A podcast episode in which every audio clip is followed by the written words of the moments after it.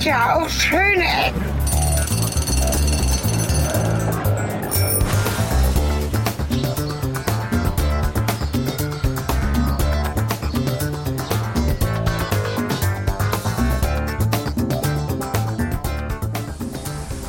Herzlich willkommen und auch zurück zu einer neuen Folge von Schöne Ecken unterwegs. Hier ist äh, Cornelis unterwegs und auf der anderen Seite dem anderen Ende des Teiches, nein, ich weiß gar nicht, wo du bist, äh, auf dem anderen Ende von was auch immer bin ich, der Sven, zu Hause die Schattenredaktion im heimischen, äh, gemütlichen und du bist ja wieder unterwegs und da stelle ich dir doch gleich mal die Initialfrage, bevor wir wissen, wo du bist, haha, nicht, dass man das im Folgentitel heraushören könnte, aber bist du immer noch reisemüde? Ich könnte jetzt mal einleiten mit, ich stehe wieder an einem Hafenbecken. und das sind die besten Voraussetzungen, um in ähnlichen Gefühlen zu schwelgen, wie ich es in den letzten Folgen ein bisschen tat. Vor allen Dingen in England, aber auch äh, in Groningen, das haben die Hörer gehört, das habt ihr gehört, dass mich doch nicht so richtig vom Hocker gehauen hat. Und nein, ich bin wieder reiselustig und zwar ziemlich stark sogar. Man hört es in deiner Stimme, deswegen habe ich die Ja. Frage auch gleich so nassforsch an den Anfang, noch bevor du unvorbe unvorbereitet lassen wirst. Super Übergang, merkt ihr nass. Ich komme gleich dazu, darauf zurück. ähm, nee, ich habe tatsächlich äh, Spaß gehabt. Ich bin nach Aarhus gefahren. Ich glaube, man spricht es so aus. Ja, das A mit dem Kringel drauf spricht man Aar aus, aber da kommt gleich der erste Fakt. Die Stadt hat 2010 beschlossen, sich umzubenennen, damit das Ganze mit dem Internet besser funktioniert. Und aus dem Aar mit Kringel drauf ein Doppel-A gemacht, was wahrscheinlich genauso ausgesprochen wird. Aber ganz offiziell heißt die Stadt jetzt auch Aarhus. Was wiederum ganz Echt? gut zu Groningen passt, wo wir ja den Fluss namens AA hatten. Die, die haben sich wegen des Internets umbenannt. Okay, das ist, du bist wieder in irgendeinem total modernen Land, ne? Ja, ja, Dänemark. Ach Gottchen. Ja, alles, was halt nicht Deutschland ist. Ne? In, äh, ich glaube, mit Jütland oder Jütland heißt die Region. Okay. Und das, wo ich gerade rausgefunden habe, wie man das Ohr mit Kringel drauf malt. Das ist nämlich genau wie das O mit Strich durch. Wir kennen das in unserem Mikrofon. Man drückt erst den Buchstaben und dann sieben. Ich glaube, das müsste auch da klappen. Wahrscheinlich sieben einfach das Kürzel für, also bei Mac, wer das kennt, für dänische Buchstaben. Aber ich will mich nicht so sehr an Typografie verlieren. Äh, Nassforsch, oder was hast du gesagt? Auf jeden Fall gehe ich jetzt zu einem Springbrunnen. Von dem in einem anderen Podcast, der mich erst in die Stadt gebracht hat, gesagt wurde, es wäre ja ein bisschen wie in Las Vegas. Ähm, davon möchte ich jetzt ein bisschen abstehen. Aber immerhin, äh, hier ist ein Springbrunnen, man kann ihn vielleicht schon hören. Also so einzelne Düsen, die Formen und Muster malen. Und das Interessante ist, er ist interaktiv. Wenn ich jetzt dichter rangehe, dann gehen die Fontänen aus. Hoffe ich doch mal, sonst bin ich nass. Das ist ein, ein Safety-Brunnen. Und aus. Jetzt kann ich ein bisschen weitergehen. Ja, nass. Manchmal gehen sie auch nicht aus. Hallo? So, das war's mit der Ausrüstung an dieser Stelle. Schön mit euch gewesen. Ich, äh, von Wasserfontänen. Das hat gestern perfekt funktioniert im Test. schöne Ecken ist nicht wasserdicht. Noch nicht. Ah ja. Wir arbeiten daran. Kann ein weitergehen. Ich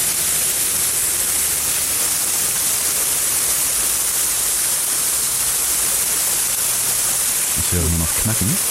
Wahrscheinlich ist Cornelis untergegangen. Und jetzt sind sie fast komplett aus. Ich gehe mal raus. Menschen haben Spaß, man hört. Genau, und jetzt sie wieder an. Hoffentlich.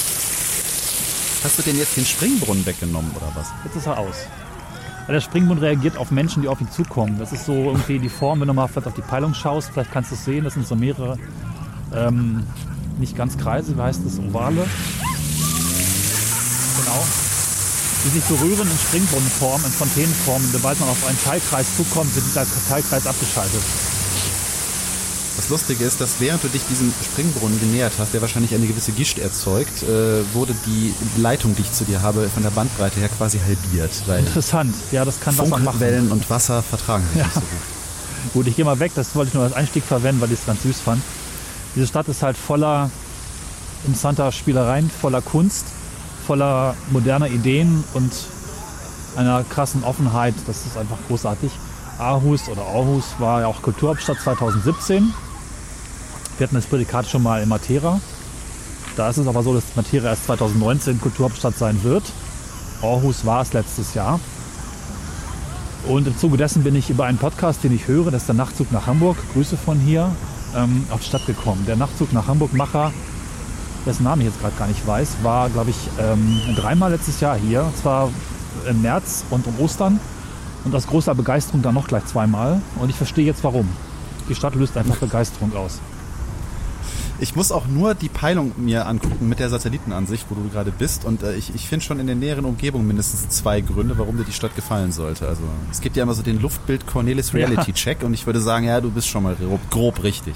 Vielleicht hast du den ersten schon gesehen, der auch in den Fotos zu finden ist, die ich dir reingelegt habe, der da heißt Iceberg oder Eisberg. Ja, ich habe auch nur ein, nach, ein weiteres Foto schon nach rechts gewischt und Ja. dann gelassen, weil das sah auch schon fantastisch aus. Genau. Also das müssen, da müssen wir jetzt eine gewisse Dramaturgie mit aufbauen. Genau, also hier steht am Hafen, der natürlich, wie das in vielen Hafenstädten so ist, revitalisiert wurde oder irgendwie urbanisiert wurde mit modernen Gebäuden, mit Infrastruktur und Springbrunnen natürlich. Ähm, also Hafenanlagen wurden verschoben, Menschen bekommen Platz für Leben, Wohnen, Arbeiten und so weiter. Eine Hochschule ist ja auch gebaut. Also ein bisschen so das Hafen City-Konzept. Und da gibt es ein großes äh, Gebiet mit ja, überwiegend Wohnungen, wo ich jetzt nicht hinlaufen kann, weil es ein bisschen weit weg ist. Da war ich äh, vorgestern. Bin jetzt also drei, vier Tage hier unterwegs. Und da hat man äh, spitze Gebäude hingestellt. Das auch eine Spezialität ist von dänischer Architektur in den letzten Jahren. Spezialität. Ja, Entschuldigung. genau. Äh, ja, äh, also mach es keilförmig. Hat sich irgendwann mal etabliert äh, vor ein paar Jahren. Und also da hat man dann das Ganze auf die Spitze getrieben. Haha. Und ähm, ziemlich angespitzte Gebäude hingestellt, die da auch Eisberg heißen. Wenn du auf die Fotos schaust, und die Hörer können jetzt auch einen Blick drauf werfen in der Galerie, da sind dann weiße Gebäude, so sechs, sieben, acht ja, Gebäudeelemente, die recht schmal und eben oben angespitzt in die Höhe ragen, mit blauen Balkonen. Ja, mit Und blauen Glasbalkonen. Genau, mit blauen Glasbalkonen, ja. diese Eisthematik natürlich nochmal zusätzlich witzig wird. Die sehen tatsächlich aus wie umgedrehte Comic-Eiszapfen. Ja, es gibt auch ein lustiges Video im Netz, wo irgendwelche Pinguine drauf rumrutschen. Das hatte ich noch entdeckt bei der Vorbereitung. wo einfach jemand äh, handgezeichnete Pinguine drauf animiert hat. Total süß. Was ein bisschen schade ist, man kann diese Iceberg-Gebäude eigentlich überhaupt gar nicht sehen von der Stadt. Die Fotos, die es da gibt, sind ziemlich großartig, also auch die es vorher im Netz gab, aber meistens von der anderen Seite des Hafens gemacht. Man muss schon wirklich hinlaufen, um da ein bisschen Eindruck davon bekommen. Also, ähm, ja, das ist so, eine, so ein Geheimtipp, würde ich fast sagen. Und zwar kennt das jeder, aber ich glaube, die meisten Touristen machen sich nicht die Mühe, das jetzt auch mal vor Ort anzuschauen. Was vielleicht auch ganz gut ist, weil da auch Menschen leben, das sind eben nur Apartmenthäuser oder Apartment-Einheiten und wenn da ständig irgendwelche Bekloppten mit Fotoapparaten rumlaufen äh, und in die Fenster gucken, die da auch ja, skandinavisch offen direkt vis-à-vis auf ähm, Augenhöhe angebracht sind, dann ist es halt doch ein bisschen nervig. Ne? Nee, das war so ein Ding, was ich schon vor vielen Jahren mal irgendwann entdeckt hatte, als ich mich mit Architektur in Dänemark beschäftigt habe. Und als dann der Podcast Nachtzug nach Hamburg davon schwärmte, wie großartig Aarhus ist, hatte ich das schon irgendwie vor letztes Jahr, äh, letztes Jahr mal vor, ähm, hier hinzufahren, aber es war dummerweise Winter. Und jetzt hat es geklappt über Himmelfahrt ist, ne? Genau, richtig. Der Bau wurde geplant von einer dänisch-niederländisch-französischen Planungsgemeinschaft. Also da ist richtig was zusammengekommen. Kann man vielleicht nochmal einwerfen, ähm, dänische Architektur war viele Jahre ziemlich langweilig, weil man einfach nur aus Fertigbauelementen relativ simple quadratische Gebäude hochgezogen hat, bis da ein Architekt kam, den ich mittlerweile sehr verehre, der Bjarke Ingels, Ja. auch ein äh, Däne, Kopenhagener, so vor etwa zehn Jahren angefangen hat, in Dänemark versucht, also in Kopenhagen versucht, möglichst günstig zu bauen, aber auch interessant. Und da gibt es mehrere Gebäude, das nennt sich Mountain Dwellings oder Eight House, kann ich hier verlinken. Alles Projekte, die im Prinzip da mal mit diesem klassischen quadratischen Bauen gebrochen haben. Und so ein bisschen dem ähm, Paradigma, wenn wir das Ganze anschrägen, gibt es eben mehr Flächen für Terrassen und für Kontakt zu, zu Licht und Freiheit das äh, die, die Wohnung dort auch umgesetzt hat. Und seitdem wird halt sehr viel keilförmig gebaut in, in Dänemark. Und ich verstehe gar nicht, warum das, was eine simple Idee ist, die wirklich, äh, glaube ich, auch nicht viel kosten kann, meine, meines Erachtens nach nicht nach Deutschland oder anderswo groß ge- geschwappt ist. In Dänemark aber fast überall zu sehen ist. Ne? Hm. Also die meisten Gebäude, man kann es am Hafen auch sehen, da steht witzigerweise auch hier was von Bjarke Ingels oder auch Big heißt sein Studio, ähm, was eben auch sich keilförmig öffnet, eben um möglichst viel Terrassenfläche und Licht in die Wohnung zu lassen. Und der Eisberg ist eben quasi die extreme Umsetzung davon. Ne? Ich habe gerade ein bisschen quer gelesen. Das gehört zu einem Projekt, in dem sie halt diesen alten Containerhafen, wie du ja eingangs schon sagtest, eben Genau. äh, revitalisieren wollen und dem eine ganz individuelle Skyline geben wollen, um halt äh, die Stadt gerade von der See aus äh, ne, ihr ein Gesicht zu geben. Ja. Also ich finde das immer ganz schön, wenn äh, Städte einen Plan haben und sagen, so hier muss mal was Neues entstehen und äh, das darf nicht vergammeln. 32,6 Millionen Euro Budget hatte dieser Bau.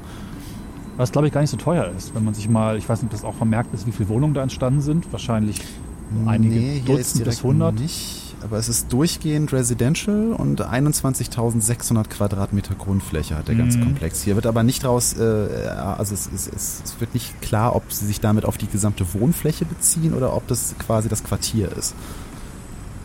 Also gefühlt sind es bestimmt 100 Wohnungen. Also pro Wohnung dann irgendwie 300.000 Euro, was nach heutigen Preisen, gerade in Dänemark sind die Preise relativ hoch, eher günstig wäre. Jetzt mal ganz, ganz blauäugig gerechnet und ganz milchmädchenhaft oder milchmännchenhaft gerechnet. Ähm, was aber, glaube ich, auch so, eine, so ein Fable der, der Dänen ist, das ist zwar interessant, aber nicht unbedingt ähm, zu kompliziert und damit teuer bauen. Also das ist eine gute Mischung aus sozialem oder zumindest angemessenem Wohnungsbau und spannender Architektur. Ja, vor allem sollte man sich wirklich mal auf die Architektenseite klicken, weil da wird klar, wie dieses Konstrukt überhaupt entstanden ist. Weil die Idee war, sie haben sie quasi erstmal einen Plattenbau designt. Ja. der aus einer ähm, aus, aus mehreren L-förmigen Gebäuden äh, bestand, die äh, quasi immer größer wurden nach hinten, also so äh, gestaffelt. Und dann haben sie daraus quasi Dreiecke rausgeschnitten und die auf die übrig gebliebenen Teile draufgesetzt. Und das entspricht quasi der Grundarchitektur des Ganzen. ich glaube, das ist Also das, durch. das, ja. Das ist sehr, sehr spannend. Und auch genau darauf geachtet, wie halt die, die, die Sichtpunkte entstehen, die von verschiedenen äh, Flächen aus entstehen, also wenn man von verschiedenen Punkten aus äh, durch die Skyline, die dadurch entsteht, quasi durchguckt. Also das ist, das ist schöne moderne Architektur mit. Also ich, ich empfehle an der Stelle auch nochmal, äh, ich, ich, Cornelis ist ja quasi in unserem Podcast der Architekturbegeisterte und nimmt, er nimmt mich ja immer so ein bisschen mit. Ich kann aber an der Stelle sehr wärmstens mal äh, die Netflix-Serie ähm, Abstract? verdammt. Abstract, Dankeschön, Ja. empfehlen, weil da gibt es auch eine Folge, die äh, Bjarke Ingels äh, gewidmet Genau. ist in seinem Studio und die ist sehr, sehr sehenswert. Also wer bis dahin noch Ja. keine, äh, kein, kein Fan von Architektur war, der könnte es mit dieser Dokumentation werden, weil die bringt es auf eine sehr sympathische und geerdete Weise rüber. Genau. Ich glaube, das ist auch ein bisschen so, also Bjarke Ingels ist, glaube ich, so der Startpunkt oder der, der, äh, der, ja, der Mensch, der sich das ein bisschen überlegt hat und äh, auch in die Breite getragen hat, auf den letztlich viel zurückgeht, der auch viel kritisiert wird. Ich habe also Architekturblogs bei mir ähm, in der Blogroll und äh, viele sagen einfach, der macht halt nur Schachtelarchitektur und äh, dreht so ein bisschen irgendwie an der äh, Pyramidenschraube oder manchmal gibt es eben auch Gebäude, die einfach nur in sich selbst verdreht sind.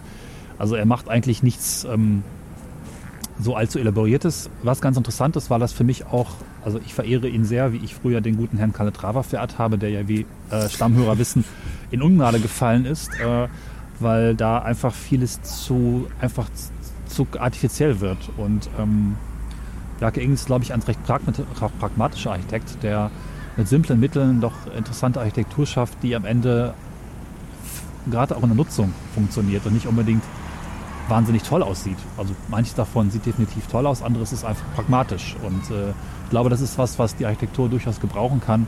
Ein Ansatz, der ein bisschen, ja, ein bisschen reduziert, auch vielleicht die Kostenschraube zurückdreht und gleichzeitig irgendwie nachhaltig, innovativ und modern ist. Hm. Und das äh, kann man hier, glaube ich, in Dänemark sehr oft finden. Und dann bin ich gleich am nächsten Projekt. Ja, kurz noch einen Satz Ja. dazu. Äh, sehr spannend ist nämlich zu sehen, weil du, wo du gerade sagtest, ne, so äh, Architekten, die auch wissen, wie es wie es irgendwie zu Ende geführt wird und sowas.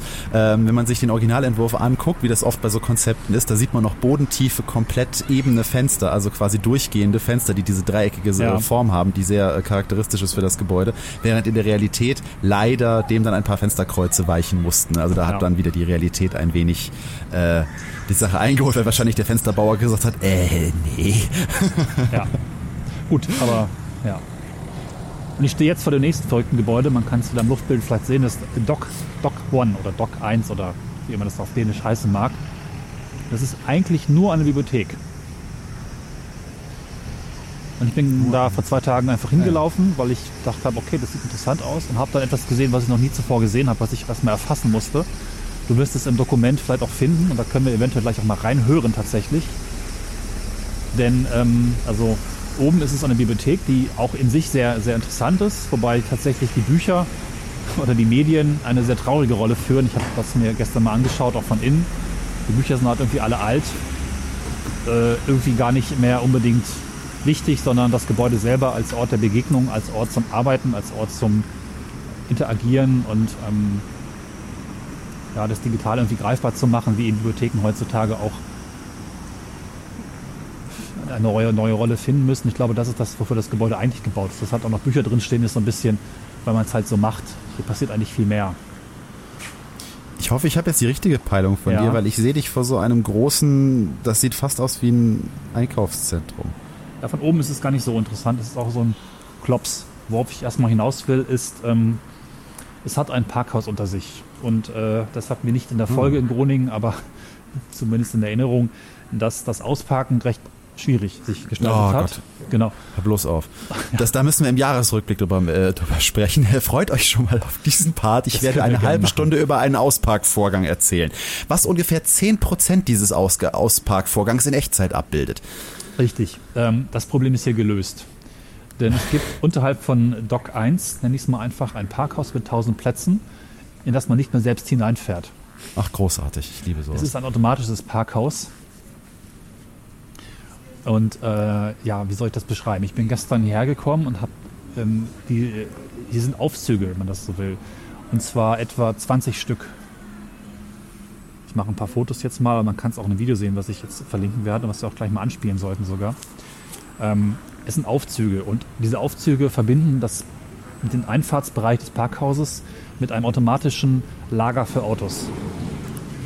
So, versuche mal mitzubekommen, wie ein Auto reingefahren wird. Dann kann man das so ein bisschen hören. Die werden also tatsächlich eingefangen, die Reifen mit einer seltsamen Apparatur, die zum ersten Mal zum Einsatz kommt, gegriffen. Der Wagen wird abgesenkt durch den Fahrstuhl und unterirdisch in verschiedene, wie ein Regallager, wie ein Hochregallager, Fächer gefahren. Du musst nichts machen. Du fährst den Wagen einfach in den Fahrstuhl, steigst aus, bezahlst und dann ist der Wagen weg. Und später sagst du, ich möchte ihn ganz gerne wieder haben. Das Regallager wird äh, angefragt und der Wagen wird aus irgendeinem Fach geholt, komplett unsichtbar, unterirdisch.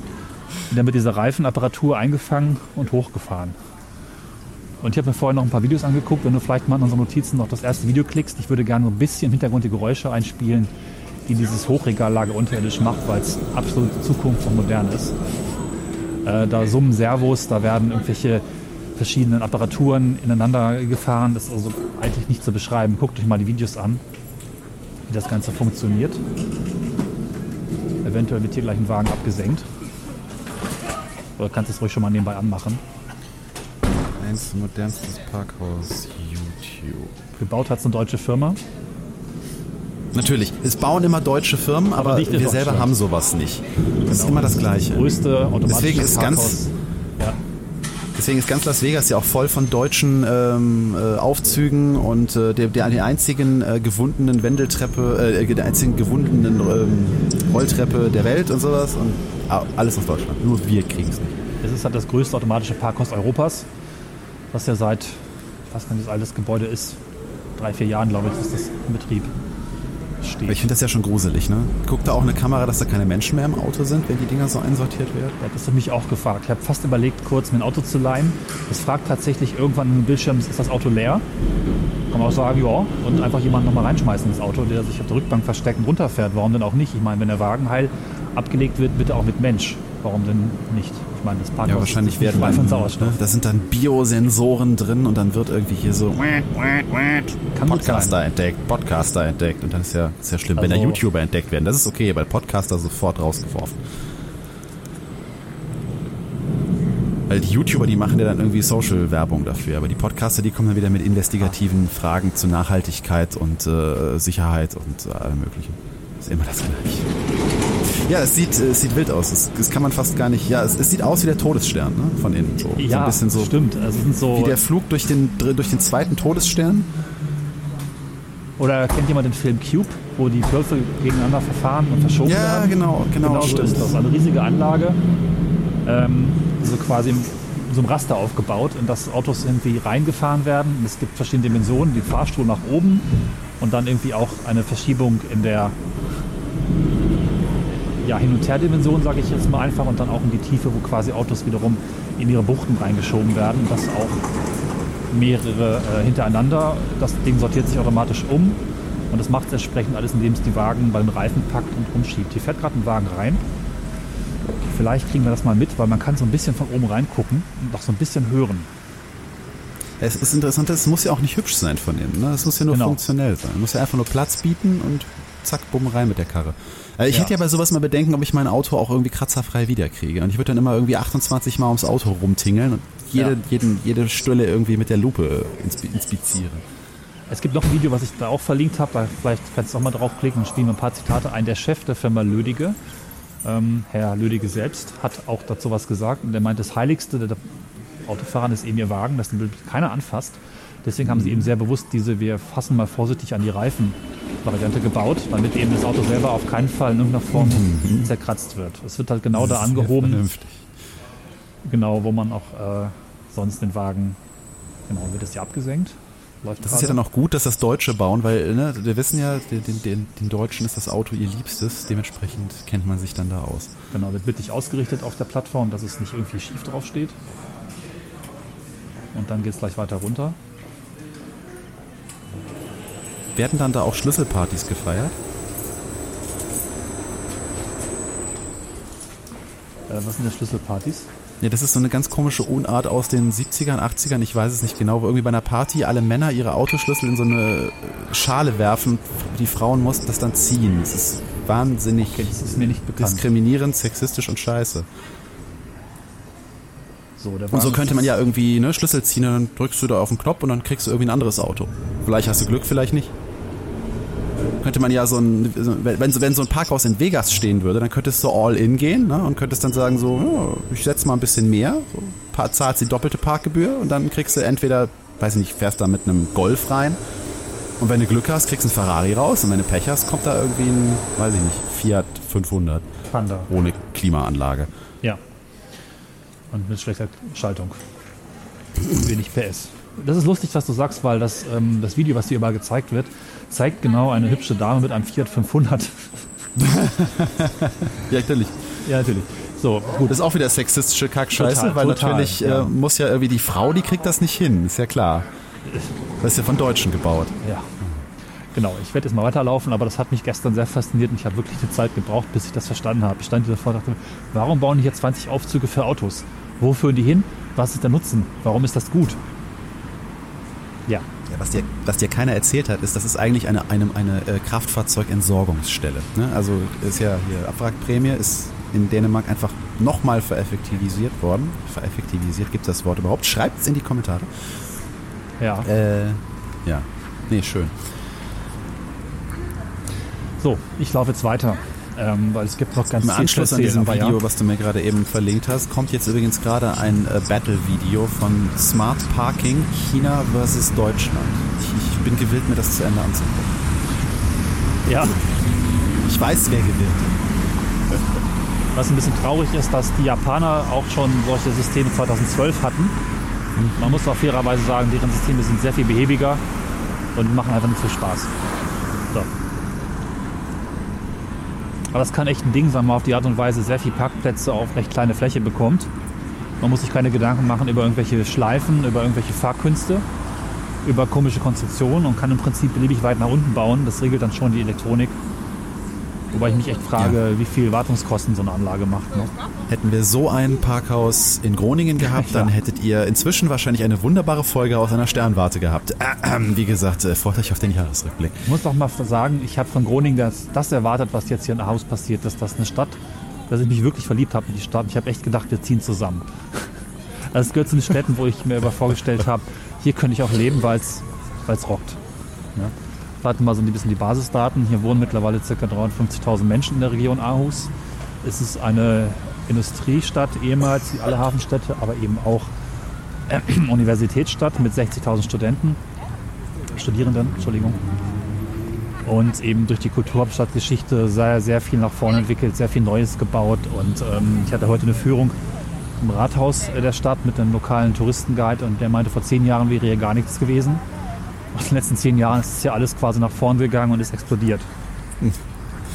Ja, bei den Grunddaten finde ich auch sehr schön, wenn man den Wikipedia-Artikel aufruft. Das ist die erste Info. Äh, die Stadt liegt am Fluss Helge. Was? Schönen Gruß an der Stelle. Schönen Gruß an der Stelle, ja. Und äh, der erste Satz der Geschichte der Stadt beginnt mit Die Geschichte der Stadt beginnt in der Wikingerzeit. Und weiter muss ich gar nicht lesen. Ich bin sofort überzeugt. Ja, das ist wahr. Ich laufe jetzt an einem, ich glaube, es ist eher ein Kanal. Ich weiß es nicht genau. Vielleicht schaust du mal von oben drauf, was das für ein Flussstückchen ist. Interessant ist, dass das Ganze hier auch revitalisiert wurde. Ähm, früher mal so ein typischer Kanal, so ein bisschen fast schon wie im Holländischen. Äh, so als Gracht, wo man früher die Boote entsprechend hat anlegen lassen. In den 50er Jahren wurde das Ganze zugebaut. Einmal komplett Straße drüber. Und äh, in den 90er Jahren hat man verstanden, dass es vielleicht nicht so cool ist, eine riesige Straße durch die Stadt zu haben. Hat die Straßen nach außen verlegt, den Fluss wieder aufgemacht und zu einem sehr lebenswerten Bereich entwickelt, durch den ich jetzt durchlaufe. Mit vielen kleinen Brückchen, mit vielen Cafés, mit Musik. Sehr interessant, sehr schön und das ist im Prinzip so die Lebensader der Stadt, die auch das Dock 1, wo ich gerade war, verbindet mit anderen wichtigen Bereichen. Ich habe noch keine verlässliche Peilung von dir. Jetzt Oh, habe ich okay. So, das, das Ding ist, das Ding ist, das Ding ist, das Ding ist nicht beschriftet. Ach, schade. Immer das gleiche. Ich weiß nur, wie die Straße, die da dran liegt, heißt. Ahulwarben. Waben? Aha. Ich, ich schätze mal, mit, mit Bien ist der Stadtteil, in dem du gerade bist, ne? Ja, Ja, das-. Heißt wahrscheinlich sowas wie Mittelstadt, weil Bin steht, glaube ich, für Stadt auf Dänisch. Oder Mhm. Bi. Bi ist irgendwie Stadt oder so. Ja, du kannst dann mal ein bisschen weiterschauen in den Fotos. Wir sind noch lange nicht durch von meinen A- und O-Erlebnissen, die ich hier gehabt habe in den letzten zwei Tagen. Das, ja, das reicht ja jetzt schon für drei Folgen. Ja, ich äh, muss heute wirklich mich sehr beschleunigen, um das irgendwie halbwegs in die Stunde zu bekommen. Ich glaube, es gibt heute ein bisschen Überlänge, aber das ist es wert. Ähm, das Aros Kunstmuseum, Aros. Aros ist übrigens der alte Name der Stadt. Aarhus, Aros. Das heißt aber eben entsprechend auch so das Museum, Aros. Und da gibt es Fotos. Ein generell erstmal sehr tolles Museum für moderne Kunst mit vielen Gemälden und Installationen und Videogeschichten, wo wir gleich noch zu kommen. Aber obendrauf. Jetzt darfst Ist, du ist, gerne mal durch oben drauf was Rundes. Richtig, obendrauf Dann habe ich ein das Foto. Rundgang. So muss man das beschreiben. In einem Ein Halo. ein Halo. Genau. Ja, ein Ring, ne? Also, Ein Ring. Ich glaube, das, der Name der Installation, es ist eben auch eine Installation, ist Your Personal Rainbow, weil dieser Rundgang regenbogenfarbenmäßig eingefärbt ist. Also es ist ein Rundgang aus Glas, ein Glas, ja, glasförmig hätte ich jetzt fast gesagt, ein verglaster Rundgang. Und es werden alle Farben des ähm, Farbenalphabets einmal äh, durch äh, exerziert. Und wenn man einmal rund geht, kann man quasi die Stadt in verschiedensten Farben betrachten. Und es hat eine ganze Menge an ziemlich abgefahrenen Effekten. Dann zum einen ist das Erlebnis, durch einen Gang zu laufen, der alle fünf bis zehn Meter seine Grundfarbe ändert, schon ziemlich abgefahren, weil es irgendwas macht mit Kopf, Augen, Sinn. Das andere ist aber auch, das habe ich selbst gar nicht so wahrgenommen, weil ich so begeistert davon war, Fotos zu machen. Die Stadt selbst wirkt, also man blickt ja durch die Scheiben auf die Stadt, wie alte Fotografien, die meistens vergilbt oder sepiafarben oder bläulich oder grünlich sind. Und ich habe ein paar Fotos reingepackt, wo man diesen Effekt so ein bisschen nachvollziehen kann. Zum Glück hatte ich sogar die automatische Farb, ähm, den automatischen Weißabgleich versehentlich ausgeschaltet, sodass man quasi aufgrund einer Farbpräferenz, auf einer gleichbleibenden Farbpräferenz die verschiedenen Farben sehen kann. Also es ist sehr, sehr abgefahren. Es gibt auch noch ein Panoramabild und vieles andere, was ihr euch angucken kann, könnt und auch du. Jetzt gerade, also das hat mir sehr viel Spaß gemacht. Ich bin gleich dreimal rumrotiert und wollte gar nicht wieder weg. Ja, der Gang sieht total cool aus. Es ist fast so, als wenn man in so einem Tron-Film oder so Ja. wäre. Also, das ist ein, es ist ein, wirklich ein Farbverlauf. Also der Gang es ist Ja. einfach so zwei, zwei weiße Ringe, die übereinander schweben und mit äh, Scheiben verbunden sind. Also mannshohe Scheiben kann man links und rechts, also sowohl im Innenteil des Gebäudes wie auch nach außen zur Stadt gucken. Und jedes Fenster hat eine leicht andere Färbung, sodass sich eben in 360 Grad, dann, wenn man durch diesen Ring durchflaniert, halt dieser Farbverlauf ergibt. Ja. Und äh, ich, ich bin verwundert, wie du diese Bilder hinbekommen hast, aber das, das äh, Thema ist automatischer Farbabgleich. Ja. Krass, das sind echt schöne Bilder dabei. Du hast quasi automatisch, also Instagram-Filter im Gebäude eingebaut. Ja, genau das ist es. Also so muss man das beschreiben. Und ich habe auch noch einen Film gemacht, der da auch mit drin liegt, den ich euch auch nochmal irgendwo hochlade. Du bist einmal rumgerannt. Ich bin einmal rumgelaufen. Dauert zwei Minuten. Okay, cool. Es sieht auch noch cool aus, weil die, weil die äh, Scheiben ja auch so leicht verspiegelt sind. Dadurch ergibt Ja. sich auch nochmal ein sehr interessanter Spiegeleffekt auf den Innenscheiben, der so ein bisschen Fischaugenoptik macht. Ja, also guckt euch das an. Oh, das sieht echt cool aus. Es ist eine simple Idee, die, gut, sicherlich nicht super günstig ist umzusetzen, aber auch nicht äh, das äh, Verrückteste der Welt ist. Also man kann es schon machen. Ja, aber da, es genau muss ja nicht machen. immer so die wildeste äh, Genau. ne, Ja. Physikal. Also das sieht gerade sehr cool aus, wie du hier Ja. von dem Lilanen in dieses Gelbe gehst und das Orange jetzt so das, das, das Licht ausfüllt. Ja. Krass. Sollte man aber auch einen Sonnentag für erwischen. Ja, da habe ich Glück gehabt. Also es ist zwar nicht heiß, aber sonnig und besser geht's eigentlich gar nicht. Oh, das sieht sehr geil aus. Ja. Jetzt bin ich neidisch. Genau. Äh, Okay, also äh, Empfehlung an dieser Stelle, guckt euch dieses Video an. Äh, ich habe gerade auch gedacht, so ja, da sind ein paar farbige Fenster, so, das erzählt der Cornelis da wieder. Jetzt, aber dieses, wo ich dieses Video sehe, scheiße, ist das cool. es wirkt doch tatsächlich so ein bisschen, wenn man nur das Gebäude von außen sieht, sogar so ein bisschen billig. Ist halt oben so ein Ring drauf, der ist bunt. Aber der Effekt, der sich äh, Ja. einstellt, wenn man dann wirklich da rumläuft, ich bin auch direkt als erstes hochgefahren, weil ich ein bisschen gehofft hatte, da auch akustisches einzufangen. Es las sich im Netz, dass man, wenn man alleine dort oben ist, auch quasi sein Echo einmal rumschicken kann. Das äh, ging halt nicht, weil es doch sehr viel los ist und naja, gut. Ist, Ja, man darf da oben keinen Tennisball fallen lassen. ne? Das wird dann ein bisschen. Ja, also sehr, sehr Wenn großartig. ihr so einen Murmelbeutel da runterfällt. ja. Das Aros Kunstmuseum Ups, meine Murmeln. ist ganz toll. Ich bin aber noch weitergelaufen. Jetzt kommen wir zu dem Punkt, wo du den Atmo anhören kannst. Wir hatten das in Galway schon mal gemacht, dass sich Sven Dinge anhören kann, die ich gehört habe, die ihr hören werdet, die ich zwar nicht live mithöre, aber die quasi meine Erfahrung nochmal hier einspielen. Auch unsere London-Folge war ja so aufgebaut. 01, ja. Genau. Atmo Museum. Ruhig mal anmachen. Das Ganze ist eine Videoinstallation von einem Künstler namens, das steht in meinem Spickzettel, Isaac Julian, Western Union Small Boats, die schon aus den 90ern stammt und sich mit der Thematik beschäftigt, dass in Sizilien einerseits Touristen die Landschaft genießen, andererseits Flüchtlinge mit Booten angespült werden, könnte man sagen. Und die Installation besteht aus drei Videoleinwänden und einem ziemlich phänomenalen Sound. Und ich konnte nicht zurückhalten, eine Urheberrechtsverletzung zu begehen und mal unsere Virtual Stereoscope-Technik übrigens, die heute auch wieder zum Einsatz kommt, also Kopfhörer aufsetzen, spätestens jetzt darauf anzuwenden.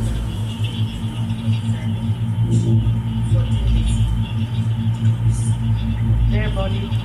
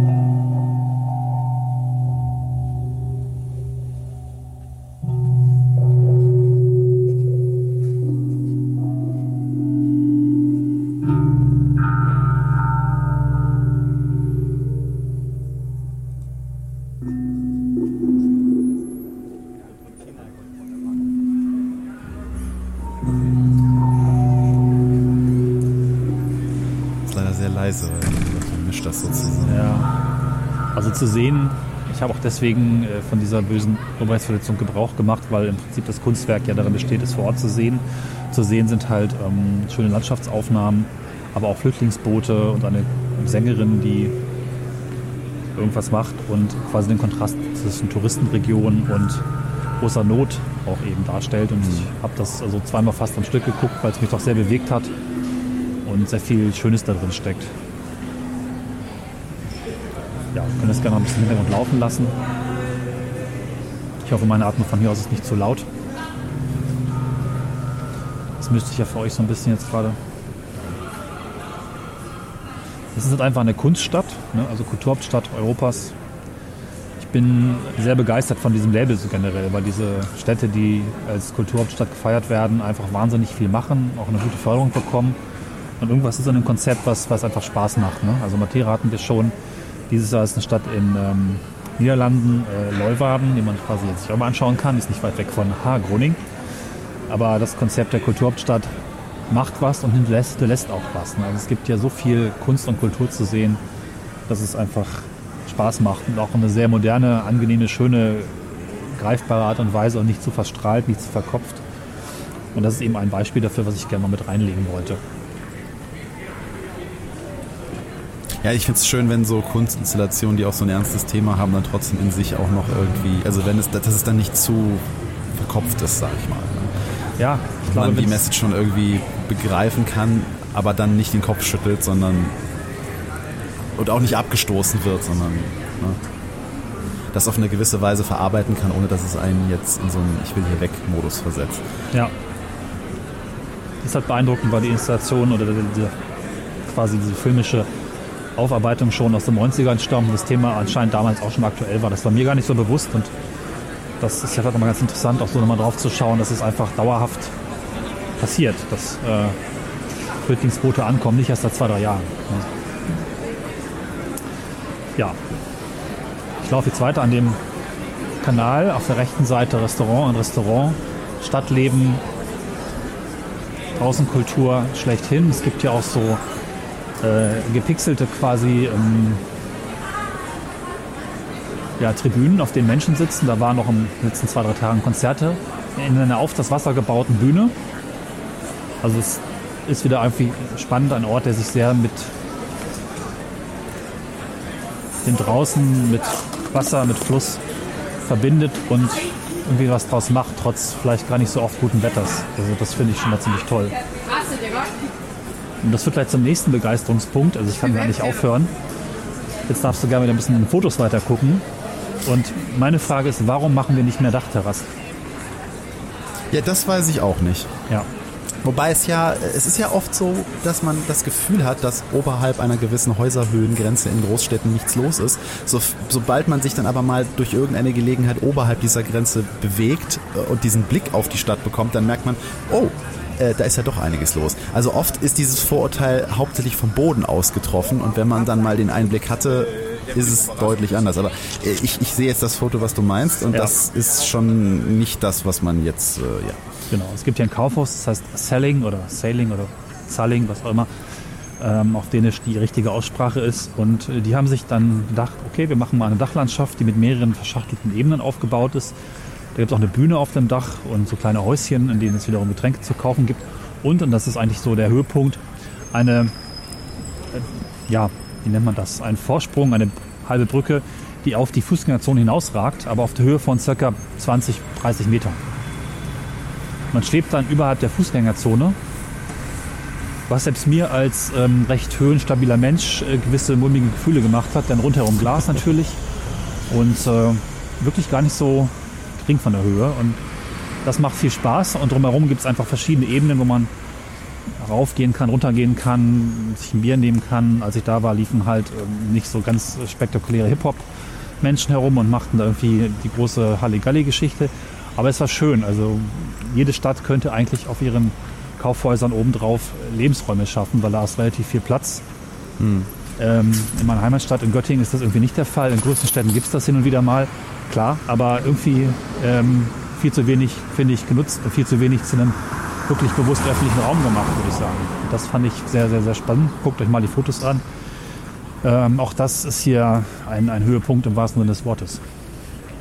Ich habe vor Jahren mal so ein äh, Konzept für eine Stadt gesehen, wo äh, ein Architekt auf mehreren Häusern obendrauf auch so Geh also so Laufsteige irgendwie bauen wollte mit Bepflanzungen links und rechts, also mit so Bepflanzungsinseln regelrecht, ähm, wodurch man dann halt diese zerklüftete Häuser ein bisschen hätte überdachen können, aber eben jetzt nicht durch eine große Fläche, sondern wirklich durch so eine Art Laufring, wo man dann Auch halt schön, äh, ja. äh, hätte Fahrrad fahren können und äh, laufen können und sowas. Äh, Ich weiß aber gar nicht, ob das, ich, ich, das war glaube ich in so einer Zeitschrift, die hieß irgendwie Projekt X. Die gab es glaube ich mal so Ende der 80er oder sowas. Ich weiß gar nicht, ob das je realisiert wurde. Das klingt so ein Aber bisschen wie ist- PM. Ja, Peter Mosler, das Aber- ist Magazin, wo generell Sachen gezeigt wurden, die eh nie was werden. Ja, aber ich, ich finde ich find die Idee eigentlich nicht schlecht, aber wahrscheinlich ist es dann schwierig umzusetzen, mit den jeweiligen Haus, Hausbesitzern dann zu regeln, so hier, wir wollen hier eine Stelze aufbauen und dann kommt da so ein Ja. Ring drauf und dann kann man da rumlaufen und dann, es sind ja oft dann so die kleineren Sachen, die größere Sachen stoppen, das ist immer irgendwie das Gleiche. Ist auch statisch schwierig, aber bei einem großen Neubau, der eine große Fläche hat, ist es schon fast töricht, da nichts draus zu machen. Wir hatten das auch, ich war letztes Jahr in Malmö auf einem Einkaufszentrum und die hatten entsprechend oben auch einen Dachgarten gebaut mit verschiedenen äh, kleinen Bars und Grünflächen und allem möglichen Kram. Das war halt eben nicht mitten in der Stadt, deswegen auch nicht so belebt, aber jede größere Immobilie in der Stadt kann eigentlich daraus was machen. Das ist jetzt im Prinzip nicht schwer. In Insbesondere Berlin waren wir doch mal auf so einem Ja, genau. Das, in Berlin Bereich es, ähm, gibt es das tatsächlich. Das heißt, ähm, das, ich nicht, Bikini-Haus. das- Ja, Genau, das ist ein gutes Beispiel, wo das mal gemacht wurde, was auch wirklich sehr abgefeiert wird. Aber da kann es eigentlich viel mehr davon geben und auch in jeder Stadt. Ne? Ja. So, das muss man ein bisschen Ja, an. das oder Solarzellen. Ja, Äh, Photovoltaik, Quatsch. Können wir auch beides machen. muss mal kurz hier ein bisschen Hip-Hop-Musik vorbei. Mit Autotune.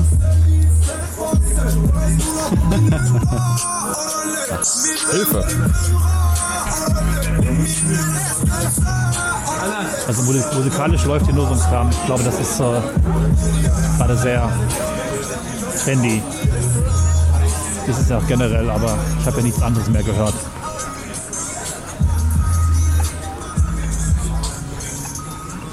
Was mich zum Punkt führt, der natürlich ein bisschen Widerspruch ist, aber generell finde ich diese Stadt sehr ruhig.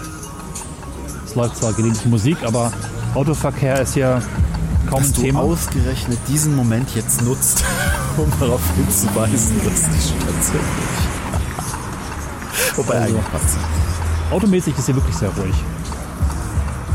Da muss eine sehr schlaue Stadtplanung vorausgegangen sein, die den Autoverkehr weitestgehend verbannt hat. Wie gesagt, früher war hier, wo ich gerade laufe, eine große Straße mit Deckel auf dem Kanal, Fluss, ähm, was auch immer. Das ist alles irgendwie weg und in den letzten drei Tagen, okay, es war Feiertag und Brückentag und so, aber ich habe hier ganz, ganz wenig Autoverkehr erlebt. Also Also von oben macht sie überhaupt nicht diesen Eindruck, weil es gibt keine klar erkennbare Ringstruktur. Doch, es gibt einen Ring, der die Stadt und das Hafengebiet quasi so einmal umspannt. Das ist so eine, der, die typische Stadtumgehungsstraße. Aber der Innenteil, da ist der Silkeborgweg. Der scheint so die Hauptverkehrsstraße in die Innenstadt zu sein. Und dann gibt es nochmal einen kleineren Ring. Ah, okay, doch, da. Ja, ja okay. Es, es gibt zwei Ringe, ausgehend von. Du bist jetzt ziemlich so im Zentrum der. Ich würde es jetzt mal als Altstadt bezeichnen, aber ist es wahrscheinlich gar nicht. Wirkt aber so Ja. ein bisschen so von oben, weil da die, die Gässchen ein wenig gedrungener sind und auch die, die, die Färbung der, der, der Häuser eher so bräunlich ist. Und in den Außenbereichen, also abseits des, des ersten Rings, äh, wird es dann eher strukturierter und man sieht dann so die typischen Planungswohnbaugebiete. ja. Aber es, es, es, es, es, es, es scheint so aus diesem Hafengebiet zu wachsen. Ne? Also das Ja. wirkt von oben wirklich so, als sei das der. Also es ist auch ein ziemlich großes Hafengebiet. Also das ist ja. Das ist wirklich gigantisch. Also Osthafen, Nordhafen. Das Und es gibt auch draußen so eine Art Sandbank, ne, die da angespült wurde durch den Schiffsverkehr wahrscheinlich. Wo das ausge, also immer wieder durch, durch, durch, durch durchfahrende Schiffe immer ein Stückchen näher quasi rausgetrieben wurde und dann hat sich da so eine Sandbank gebildet. Sieht von oben sehr interessant aus. ist, glaube ich, der größte dänische, der größte skandinavische Hafen. Zumindest äh, sagt der Hafenchef wohl auch laut ähm, Stadtführer, dass sie jedes Schiff hier aufnehmen können. Und wenn es nicht äh, passt, dann wird einfach der Hafen vergrößert. Egal. Ne? Also das ist die Aussage vom Hafenchef. Es ist wohl ein sehr, sehr großer Hafen, genau. Also bei Wirtschaft sagt mir Wikipedia nur, dass äh, Aarhus dafür bekannt ist, dass dort absolut Wodka hergestellt wird. Aha, Also wir sind wieder mal auf der Spur von Spirituosen. Ja. Ne? genau. Ich laufe jetzt auch am Aarhus nochmal vorbei. Genau. Aarhus Glas, eine äh, Speiseeisfirma. Ja, genau. Glas heißt in manchen Sprachen Eis. Was irgendwie Sinn ergibt, finde ich. Dass Glas Eis heißt. Ja, kurz einwerfen möchte ich äh, einen anderen spannenden Punkt, den ich heute Morgen besucht habe. Fand ich im Rathaus. Ähm, da gibt es jetzt noch eine Handvoll von Bildern, glaube ich. Es müsste auch das nächste sein. Ich hoffe, ich habe die Reihenfolge richtig im Kopf. Äh, ja, das sieht, das sieht sehr verwaltungsgebäudemäßig aus. Und das Rathaus ist von Arne Jacobsen, auch wohl ein recht berühmter Architekt, mit dem ich selbst nicht so viel zu tun hatte. Auch schon eher so 30er, 40er, 50er, 60er, 70er. Ja gut, äh, du bist ja auch schon total damit beschäftigt, ständig Golf zu spielen mit Ja. äh, Calatrava und hier mit äh, Bjarke Ingels hier äh, ne, zusammen in Urlaub zu fahren. Da Richtig. kannst du jetzt nicht verlangen, dass äh, du mit Jakobs äh, auch noch irgendwie. Ne? Der ist ja Also- auch schon ein bisschen älter und ich weiß gar nicht, ob der Ja, nee, der, der ist. aktiv ist. Nee, aber es ist ein spannendes Gebäude von außen, nicht so toll. Wenn man nach Fotos guckt, ich habe glaube ich keins reingelegt, Rathaus Aarhus. Ähm, sieht ein bisschen komisch aus, hat quasi so einen grauen Betonlook und hat einen Turm, den die Architekten nicht haben wollten, den sie widerwillig dran geklatscht haben. Äh, Die Legende sagt, weil sie keinen Bock hatten auf Turm, haben sie möglichst hässlich gemacht. Wenn du also mal diesen Turm irgendwo siehst, der auch für Aarhus recht ikonisch ist, der ist jetzt nicht so toll. Ach da, ist das so ein, so ein, so ein, so ein mit Streben umfasster Glattturm, Ja, auf dem eine riesige Uhr mit, äh, ja, ja. äh, die, die Farbe begegnet mir in letzter Zeit relativ häufig, aber ich, ich habe ihren Namen vergessen. Äh, Salpeterfarben. Okay, sowas grünliches, ne? So ein bisschen. Ja, so ein, so ein, so ein helles Türkis halt. Ja. Hotel Ritz, ach guck. Was an dem Gebäude- Gebäude interessant ist, dass die Architekten sich mit jedem Detail befasst haben. Also die ganze Innenausstattung, die Fahrstühle, selbst die Aschenbecher, die damals noch überall angebracht waren. Alles, äh, die, die Leuchter, alles im Architekten designt. Und das ist halt von innen wirklich, wirklich spannend anzuschauen. Auch für die Zeit 1937 ist, glaube ich, gebaut worden. Da kann man sich ein paar Fotos angucken. Das, das rockt schon ziemlich, ähm, sich dann umzuschauen. Lustiges Detail am Rande, im Ratssaal gibt es Aschenbecher. Und weil die nicht mehr gebraucht werden, hat man unter den Aschenbechern einfach die Netzwerkanschlüsse eingebaut. Ähm, wenn es dafür eigentlich Netzwerk, äh, Quatsch, vom Denkmalschutz ja nichts verändert werden. Also man kann einen Aschenbecher anheben und darunter gibt es halt Netzwerkanschlüsse und USB zum Aufladen der Telefone. Das fand ich sehr schön, das Detail. Das sind dann wohl die sinnvollsten. Genau. Ansonsten guckt euch mal die Bilder an, das ist halt schon ziemlich phänomenal, wie das Gebäude gestaltet ist, ähm, wie eigenständig, schön, zeitlos, auch für 30er Jahre, da eigentlich alles funktioniert. So, und jetzt wieder Musik, weil zurzeit wird sehr viel gefeiert, das ist ein großes Festival. Was ich nicht verstehe, ist, hier ist ein Foto von dir und das ist, glaube ich, aus dem Rathaus.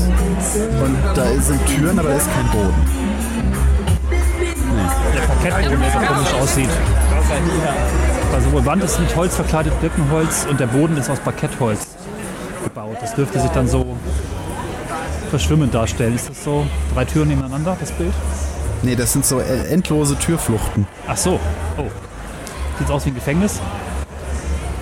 Au, das könnte sein, ja. Ist Dann aber ist der- das gar nicht das Rathaus. Doch, ist das Rathaus. Sieht aus wie ein Gefängnis. So. Das ist der Verwaltungsflügel, das sieht tatsächlich so aus. Guckt euch die Bilder an. Ach, Moment. Jetzt, jetzt raff ich das. Das ist, das ist gar nicht da drunter, sondern das ist. Äh, ah, oh, das ist aber eine krasse Perspektive. Weil du auf der einen Seite, das kann man nicht beschreiben, auf der einen Seite hast du, das, hast du, hast du den Winkel, also man sieht eine endlos lange Flucht von Türen, einen Gang runter. Der Gang, er hat auf beiden Seiten ein Geländer. Also in der Mitte ist quasi ein Lichthof und man sieht das Stockwerk da drunter. Aber Cornelis hat das Foto so gemacht, dass auf der linken Seite die, der, der Lauf des Geländers genau mit der Fußleiste quasi abschließt und ich, der ich hier über das Mikrofon hinweg nur mit einem Auge drauf gucken kann, dachte die ganze Zeit, das ist quasi nur so ein 20 Zentimeter breiter Sims, auf den die dann so lang balancieren müssen. Okay. Das habe ich gar nicht so.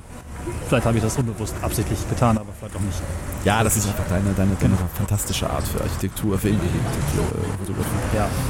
Und sie ist einfach zeitlos und schön und das trotz von außen fragwürdigen Look kann man das echt abfeiern. Was ich hier auch nochmal abfeiern kann, es gibt eine Karte, die Visit Aarhus Card. Die kauft man tagesweise oder auch für zwei Tage, kostet dann so ein bisschen Geld, so 50, 60 Euro. Aber coolerweise ist entsprechend die ganzen Kunstmuseen, die Bus, äh, der Busverkehr, aber auch die Rathausführung, die recht, ja, war mir gar nicht klar, dass es mit drin ist, weil es so ein bisschen ruckelig organisiert war. Also da ist sehr, sehr viel Zeug mit drin. Einmal diese Karte kaufen und Spaß haben, kann ich also sehr empfehlen. Weil ich eh empfehlen werde, dass ihr diese Stadt besucht, kauft euch diese Aarhus-Karte. Da ist eben auch die Rathausführung drin, die ist jeden Samstag um 10 und 11.30 Uhr. Das kann man also schon mal auf jeden Fall machen. Ich habe noch zwei Punkte auf der Liste, also wir werden vielleicht ein bisschen überziehen, aber wir schaffen es rechtzeitig zum Eurovision Song Contest. Ich war nämlich auch im Gewächshaus oder im Botanischen Garten. Da gibt es auch eine Atmo, weil was mich wiederum begeistert hat, man hat in diesem botanischen Garten, das sind also typischen tropenartigen schwulen Gewächshäuser mit verschiedenen Zonen. Man hat Dutzende an Lautsprechern versteckt, die überall in den Büschen liegen, teilweise auf Infrarot-Lichtschranke nochmal so besondere Geräusche einspielen. Aber eben auch sehr räumlich, weil wirklich sehr viele verschiedene kleine schwarze Lautsprecher am Wald rumliegen, äh, im Truppenwald, also in den Büschen herumliegen. Und in einem eigentlich recht kleinen Gewächshaus doch eine recht spannende Akustik machen.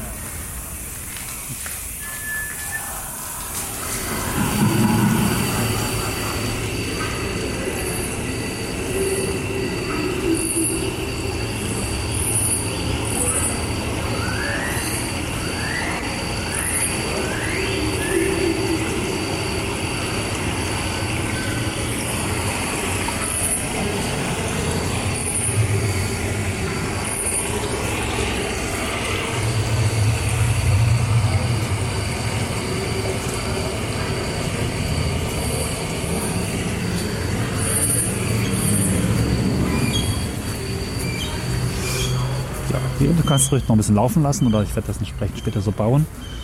Werde ich zum letzten Punkt kommen, also zumindest von den Sachen, die ich hervorheben möchte. Äh, die Gamle Bee. Ich bin ganz lustig, weil Gammel klingt nach alt und genau das ist es auch. Die alte Stadt. Gammelby heißt alte Stadt. Die alte Stadt ist kein Altstadtviertel in Aarhus, sondern eine, ein Freilichtmuseum, könnte man sagen. Aber entgegen vielen anderen Freilichtmuseen, die eher das ländliche Leben darstellen, hat man sich hier darauf konzentriert, in der Stadt das städtische Leben darzustellen. Also dieses Freilichtmuseum ist, äh, ich bin gerade hingelaufen, es ist jetzt quasi rechts von mir, nur wenige Meter von der Innenstadt entfernt und zeigt eben auch genau dieses innenstädtische Leben. Quasi in drei Zeitzonen, 18. bis noch 18. bis nee, 17. bis 18. Jahrhundert, ähm, 1927 glaube ich und 1974. Komme ich gleich noch zu, was 1974 ausmacht. Man hat dort also ein paar Gebäude aus Aarhus angefangen, schon 1908 zusammenzusammeln und dann im Laufe der Zeit immer weiter angebaut. Mittlerweile sind, glaube ich, 50, 60 Gebäude, auch abgebaut und wieder aufgebaut, wie es eben für Freiheitsmuseen üblich ist. Dort recht komprimiert zusammengestellt und ergeben also quasi urbanes Leben in verschiedenen Zeitzonen. Das finde ich total großartig, weil nicht nur die Gebäude letztlich existieren, sondern auch, glaube ich, 20, 30, 40 Wohnungen, Räume, Werkstätten, die sehr authentisch mit den Möbeln, Werkzeugen und der gesamten Ausstattung aus der Zeit eben entsprechend auch aufgebaut sind. Teilweise mit Schauspielern oder Statisten, die da auch was machen. Also es ist ganz, ganz großartig. Auch in dieser Aarhus-Karte mit inkludiert. Kostet ansonsten aber auch nur so 15 Euro. Und was man dafür bekommt, ist quasi ohne Worte. Nicht nur, dass da ein Freilichtmuseum zu finden ist, sondern in dem Museum gibt es noch weitere Museen. Zum Beispiel das Plakatmuseum, dänische Plakatkunst. Oder ein ähm, Museum, das sich mit der Stadtgeschichte befasst, wo man dann im Aufzug mal nach unten fährt und quasi von den Neandertalern angefangen oder den Wikingern, weiß ich gar nicht, bis heute extrem gut aufbereitet. Was denn? Entschuldigung. Ja, der, der, der, der, der, der Däne, der stammt ja vom Wikinger ab und wir stammen vom Cro-Magnon-Menschen. Ah, ja, ja, das ja, weiß genau, man ja. genau. ja. Das ist ja logisch. Neandertaler und Wikinger haben sich nie getroffen. Neandertaler. Cro-Magnon, Mensch und Wikinger. Das sind die drei Grundstrukturen der äh, Menschenaffen. Ja, äh, wie auch immer.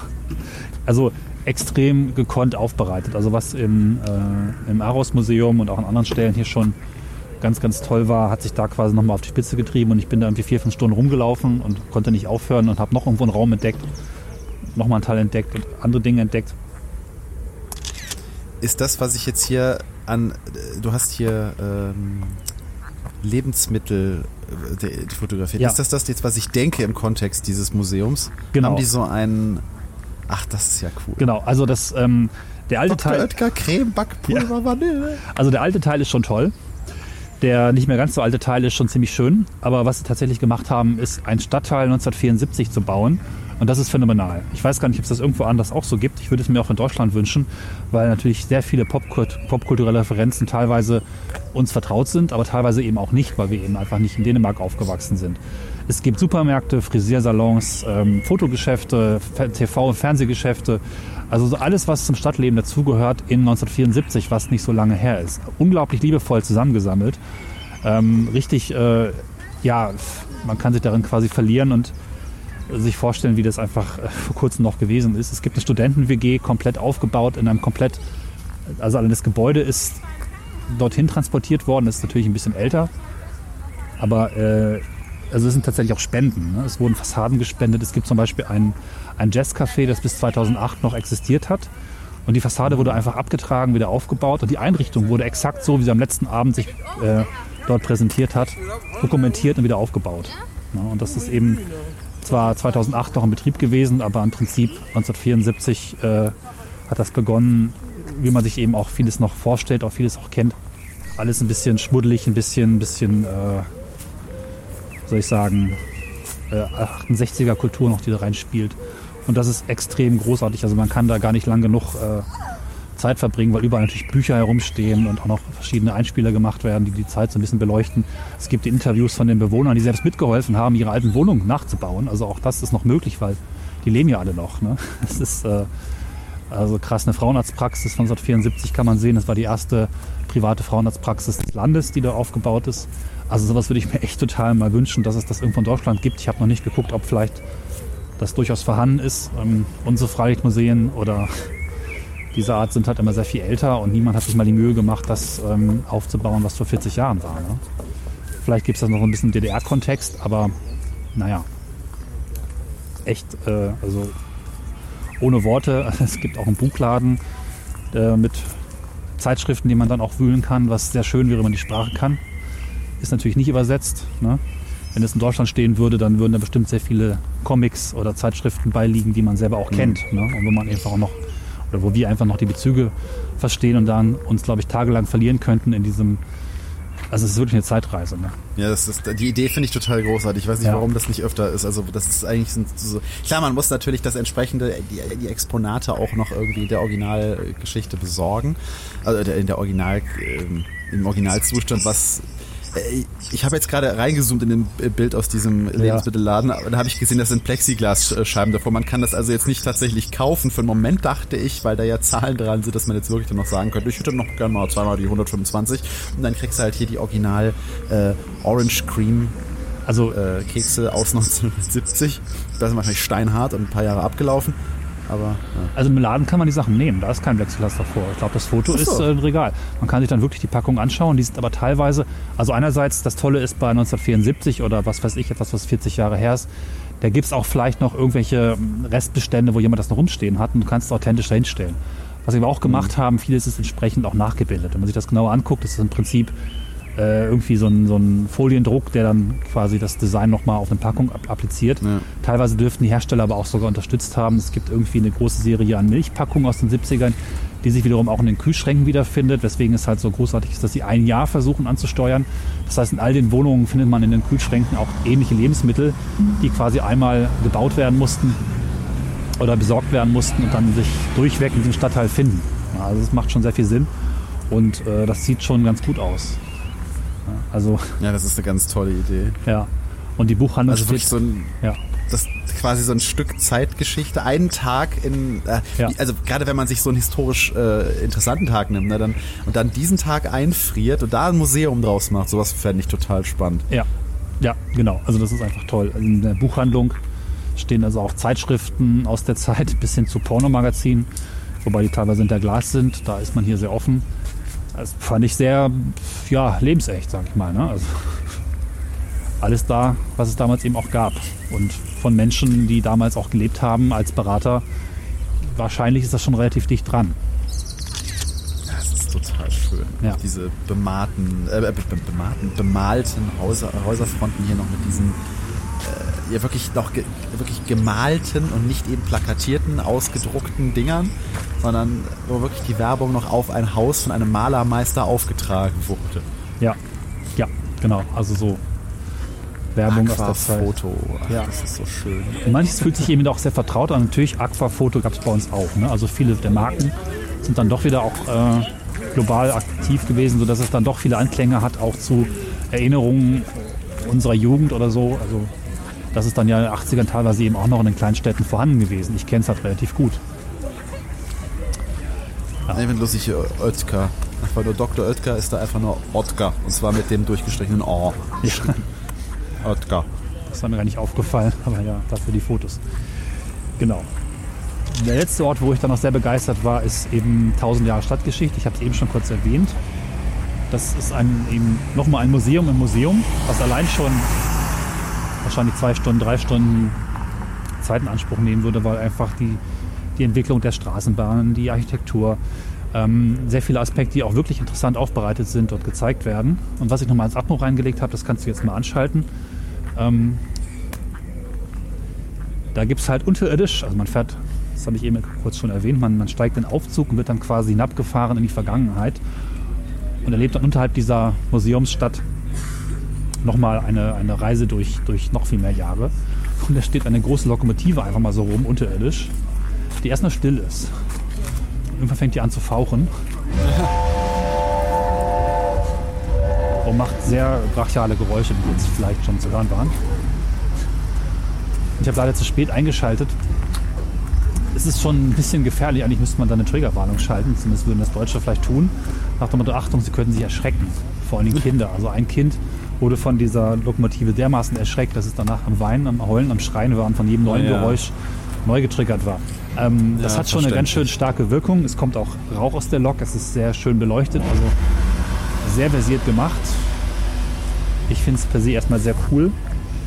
Aber ist schon auch, ähm, ja, ich weiß nicht, was es ist. Grenzwertig vielleicht auch nicht, aber muss man sich trauen. Ne? Ja, da, da, da wird das nicht TÜV abgenommen. Da Ja, muss man dann kleine Ohrschützer für die Kinder ausgeben. genau. Oder es einfach ein bisschen leiser drehen. Muss ja auch nicht sein. Soll ja keine Geisterbahn sein. Es ist halt wüst und das finde ich gut. Ich glaube, wüst trifft es ganz gut. So, jetzt habe ich fast alles erzählt und werde an einen Platz gehen, wo ich ganz gerne enden wollte. Das nennt sich Gottsbahnen. Was ja in Dänemark auch sehr stark ist, ist eine gewisse äh, linksliberale Kultur. Hippie-Kultur vielleicht auch. Und ähm, die Städte, so Kopenhagen, vielleicht kennt ihr das, ist ähm, dieses Viertel Christiana, was quasi ein besetztes Viertel ist, was so eine Welt für sich darstellt, wo Drogen verkauft werden, wo einfach sehr freigeistige Menschen unterwegs sind. Das gibt es hier auch so ein bisschen. Und es scheint zur dänischen Kultur dazuzugehören, dass man das zulässt. Dass man einfach sagt, ja, es gibt halt diese Freiräume, da können sich irgendwie Hippies und Verrückte und Kreative austoben. Und in Aarhus wurde denen sogar ein Kulturzentrum gebaut, neben sehr vielen alten Lagerhallen der Bahn, die alle jetzt genutzt werden durch teilweise kleine Möbelmanufakturen, äh, Bars, Diskos, Musikläden, Studios, also einfach diese freie Kultur. Alles ist vollgesprayt, sehr bunt. Und eben mittendrin als neues Kunst- und Kulturzentrum das sogenannte Gottsbahnen, wo eine große Veranstaltungshalle drin ist. Also man hat es auch bewusst noch gefördert. Vieles ist auch so mit Container irgendwie aufgebaut. Ganz äh, bunt, verrückt, hier relativ innenstadtnah hingestellt. Das ist etwas, was vielen anderen Städten sofort als Bauland verkauft werden würde, siehe Altona oder Stuttgart 21. Was bisher nicht passiert ist und dass man bewusst ein Kulturzentrum eingesetzt hat, ist ja auch quasi ein Zeichen, dass die Stadt sagt, wir wollen diese Kultur hier erhalten und ähm, dieses äh, neue Kulturzentrum wird man so schnell nicht wegreißen. Das ist quasi dann nochmal so eine Schutzfunktion, um das auch hoffentlich länger gegen Investoren oder andere Politiker zu erhalten. Ne? Da ist jetzt relativ viel Musik, weil dieses Musikfestival Spot auch überall in der Stadt zurzeit läuft. Das habe ich hier entdeckt, dass sie auch ein bisschen ist. Ich werde dann mal so ein bisschen durchlaufen, um die Folge jetzt hier langsam ausklingen zu lassen. Aber gern können wir noch mal ein paar Fragen klären oder Punkte, weil es jetzt alles wahnsinnig gehetzt war, aber auch ja, extrem toll. Ist halt ein bisschen eine Mischung aus Festival, Wohnwagensiedlung, Kulturzentrum, Jugendclub und äh, Space für Startups. Ne? Also das ist ziemlich faszinierend. Natürlich, die Startups kann man immer noch irgendwo dazwischen stecken. Ich bin so begeistert schon lange nicht mehr. Ich möchte jedem unserer Hörer empfehlen, nicht eingeschlossen, fahrt mal nach Aarhus. Ich habe es ja vorher nicht glauben wollen, dass eine Stadt so fesselnd ist, dass ich nach drei Tagen das Gefühl habe, oh Gott, ich muss ja noch so viel mehr machen. Ist ein bisschen wie ein kleines Berlin oder ja, weiß ich nicht, diese Städte, die einfach rum und Spaß machen. An jeder Ecke passiert was anderes und an jedem Tag poppt was Neues irgendwo hoch. So ist es hier auf jeden Fall auch. Und ich weiß jetzt auch wieder, wie der Macher des Podcasts Nachtzug nach Hamburg heißt, der Reiko Schmidt. Großen Dank an dieser Stelle, weil er mich auch auf die Stadt nochmal ganz besonders angefixt und getriggert hat, sodass ich jetzt da auch nicht mehr anders konnte, als hinzufahren. Äh, auch ein toller Podcast, den ich hier sehr empfehlen kann, wo es auch sehr viel, glaube ich, für Hörer, die sich für unsere Dinge interessieren, auch zu hören gibt, weil er ein ja, viel reisender und schön beobachtender Mensch ist mit sehr kurzen Folgen, die man sehr gut konsumieren kann. Ähm, ja, übrigens ist es auch die Stadt mit den jüngsten Menschen weit und breit. Es gibt wohl wenig Städte oder keine in Europa, die eine höhere Quote an unter 30-Jährigen haben. Liegt sicherlich auch an 60.000 Studenten, die hier studieren. Aber das ist ja schon mal was. Und das merkt man der Stadt einfach auch an, dass hier was passiert, dass sie sich erfindet, dass sie Bock hat, Motivation. Und dass das irgendwie auch toleriert und zugelassen wird von, von den Verantwortlichen. Ne? Das ist irgendwie halt schön und macht auch Sinn. Gerade zu diesem Gottsbahnen Kulturzentrum hinter dem Bahnhof, wo ich jetzt hier gerade bin. Man muss aufpassen, denn in, äh, in Schweden gibt es auch noch ein Aarhus. Oh, Das liegt oberhalb von Malmö. okay.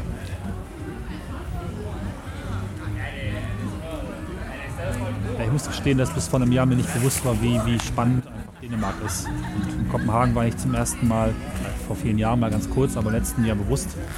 Und jetzt Aarhus nicht ganz ein Jahr später. Also das hat sich schon ein bisschen bei mir festgefressen.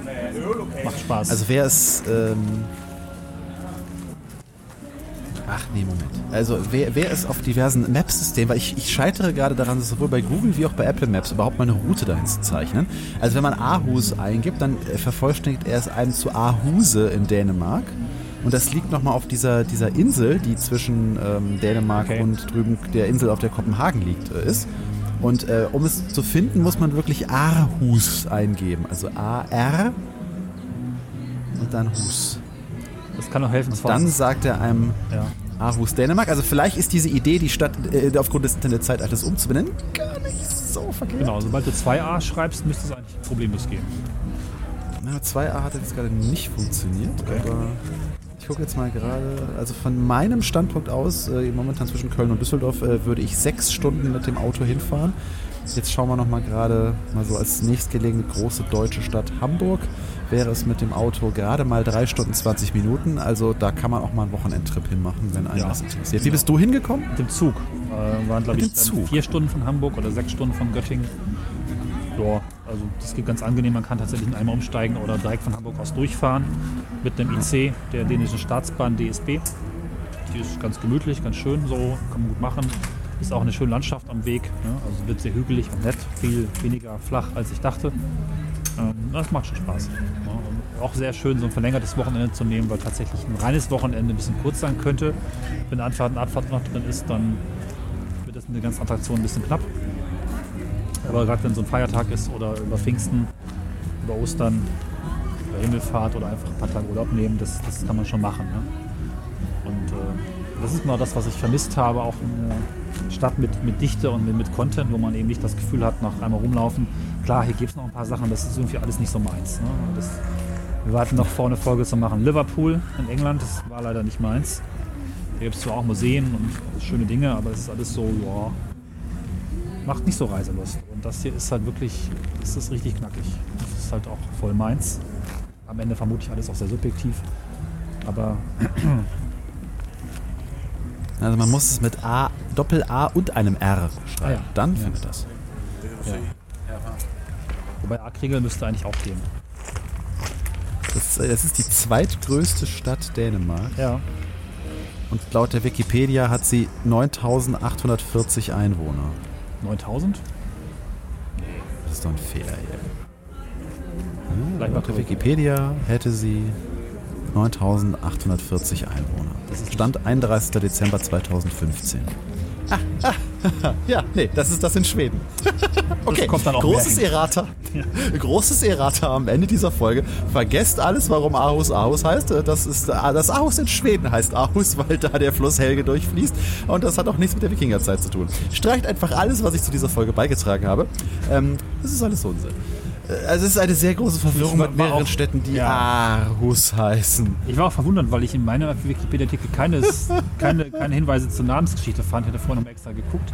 Wohl aber irgendwie ein Verweis darauf, dass es hier auch einen Fluss namens Aarhus irgendwas gibt. Aber ja, gut, vielleicht kommt es ja trotzdem halbwegs hin. ja, das, Ach herrje. ja. Vielleicht zum Abschluss nochmal ein Hoch auf die Europäische Union, weil ich glaube, dieses europäische Kulturhauptstadt, es macht wahnsinnig viel mit Städten. Es bringt auch äh, einerseits Ideen und auch Förderung im Besucher und hier hat es einfach voll funktioniert. Ich finde es toll. Das nochmal als Fazit. Zu meiner kurzen Ehrenrettung noch, äh, auch die Geschichte von, A, von dem Aarhus, in dem Cornelis jetzt wirklich ist, hat sehr stark mit den Wikingern zu tun. Und äh, der Fluss, von dem wir sprechen, ist leider nicht Helge, sondern der Fluss heißt tatsächlich Aarhus. Oh. Also es ist einfach der namensgebende Fluss für die Stadt. Das ist übrigens was, was ich nicht ganz ergründet habe, dass es hier immer sowas wie Aarhus A gibt oder auch äh, Stadtteile irgendwie Aarhus C heißen, also wahrscheinlich für Zentrum und Aarhus N oder Aarhus J. Das ist wohl so ein Ding auf Dänisch, dass man einfach einen Buchstaben auch mal einzeln hinten dran stellt. Ich glaube, wir sind im Schnelldurchlauf durch. Ich hoffe, das war eine sehr dichte und schöne Folge mit vielen Atmos und äh, Eindrücken. Schreibt uns doch mal, wenn ihr euch von uns auch inspirieren habt lassen, hinzufahren und was ihr erlebt habt. Ich glaube, es gibt noch einiges mehr zu entdecken. Ich werde morgen noch versuchen, noch ein weiteres Museum, was ein bisschen raus ist, noch zu erreichen. Das Mörsgard, auch sehr neu und sowohl Freilicht äh, als auch geschichtlich mit ähm, nachgestellten Szenen und moderner Architektur. Also die Mischung, das klappt hier ziemlich. Und auch wahrscheinlich in der Club- und Musikszene hätte man noch einiges mehr sehen können, als ich das jetzt geschafft habe, mir anzuschauen. Also da seid ihr jetzt gefordert, liebe Hörer. Ja, spannender Ort auf jeden Fall. Also Haus wurde übrigens auch ausgezeichnet dafür, dass es äh, sich besonders um europäische Integration bemüht hat. Ja, stimmt. Mit welche Stadt in Deutschland fängt auch an, sich umzubenennen, weil man sie auf einer Tastatur dann besser schreiben kann? Also Ja. Ich finde schon, da sollte man sich ein paar äh, Gedanken mal von abschneiden für die, ja, Ja.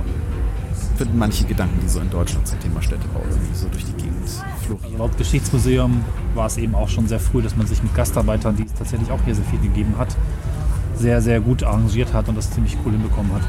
Ja, Ja, ja ich dann, bin und war äh, wie lange begeistert. bist du noch dort? Ich werde morgen Nachmittag zurückfahren. Ich war jetzt Das so. wird eine Trennung mit Schmerz, habe ich so ein Gefühl. Ja, weil tatsächlich habe ich zum ersten Mal gedacht, oh Gott, ich würde gerne länger bleiben und vielleicht passe ich einfach den Zug und suche mir irgendwie einen Job und was soll's, ne? Lass uns eine Beziehung beginnen. Weil Städte sind wie Menschen und diese, das ist schon auch Liebe. Nach sowas suche ich ja auch meine Reisen. Und das ist halt auch rar, aber das ist ja auch irgendwie normal, dass nicht alles irgendwie vollständig zusagt. Wäre ja auch ein bisschen anstrengend. Äh, hier hat es auf jeden Fall funktioniert und das würde ich euch ganz gerne mitgeben. Und vielleicht auch nochmal irgendwann ein Follow-up machen. Ich denke, ich werde nochmal wieder kommen. Ja. Dann äh, wünsche ich äh, dir und euch einen schönen Abend oder guten Morgen, gute Nacht einen schönen Tag. Wo auch immer ihr uns hört. Ganz genau. Und äh, ich kann nur nochmal sagen, immer wenn ihr das kleine äh, Virtual Stereoscope Icon auf unserem äh, Cover Arts seht oder wir das äh, in der Folge erwähnen, dann äh, solltet ihr euch die Zeit nehmen, euch Kopfhörerchen aufzusetzen.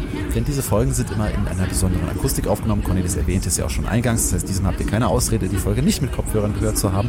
Und an dieser Stelle bedanken wir uns äh, mal immer wieder für äh, die Spenden, die uns ab und zu erreichen und die äh, diesen Podcast äh, größer, schöner und besser machen. Genau. Und wenn ihr uns auch unterstützen wollt, dann könnt ihr das auf unserer Seite schöne-ecken.de tun. Da gibt es einen entsprechenden Link, wo ihr uns ein paar Zuwendungen zukommen lasst. Und da freuen wir uns immer sehr drüber. Wir freuen uns aber auch über iTunes-Kommentare und alles andere. Ihr kennt das. Und wir haben euch auch ganz, ganz doll lieb. Genau. Und ich schließe mit den Worten von Reiko Schmidt, den ich hier mal zitieren und klauen darf. Ja, macht's gut und vielen Dank für den Speicherplatz auf euren Geräten. In diesem Sinne. Ja, Tschüss. tschüss.